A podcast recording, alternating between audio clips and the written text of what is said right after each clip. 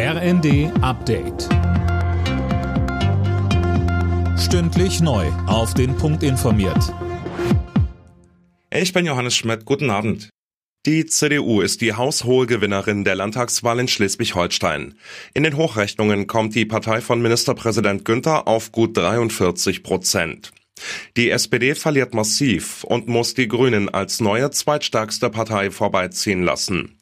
Der grüne Vizekanzler Habeck sagte uns, man muss jetzt, glaube ich, jetzt genau lesen, was hat das Land eigentlich gewählt. Es will einen modernen konservativen Ministerpräsidenten, das ist Daniel Günther.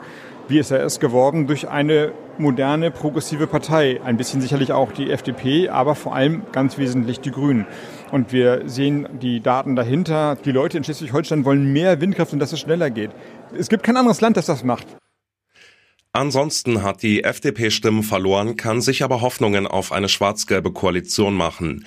Der SSB, die Partei der dänischen Minderheit, legte zu, während die AfD möglicherweise nicht mehr im Kieler Landtag vertreten sein wird. Die G7-Staaten und damit auch Deutschland werden kein russisches Öl mehr kaufen.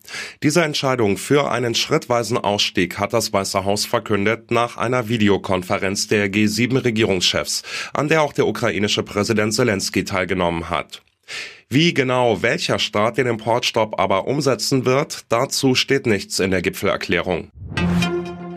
Kanzler Scholz ist sich sicher, Kreml-Chef Putin wird den Krieg gegen die Ukraine nicht gewinnen. Er sicherte der Ukraine in einer Fernsehansprache weitere Unterstützung im Kampf gegen Russland zu, inklusive weiterer Waffenlieferungen. RB Leipzig steht in der Fußball-Bundesliga kurz vor der erneuten Qualifikation für die Champions League. Die Leipziger gewannen mit 4 zu 0 gegen Augsburg. Am letzten Spieltag kommende Woche reicht dann ein Punkt für die Königsklasse. Stuttgart hat nach einem 2 zu 2 bei Meister Bayern noch die Chance, kommende Woche Hertha von Platz 15 zu verdrängen. Bielefelds Abstieg ist aber so gut wie besiegelt. Außerdem trennten sich noch Frankfurt und Gladbach mit 1 zu 1. Alle Nachrichten auf rnd.de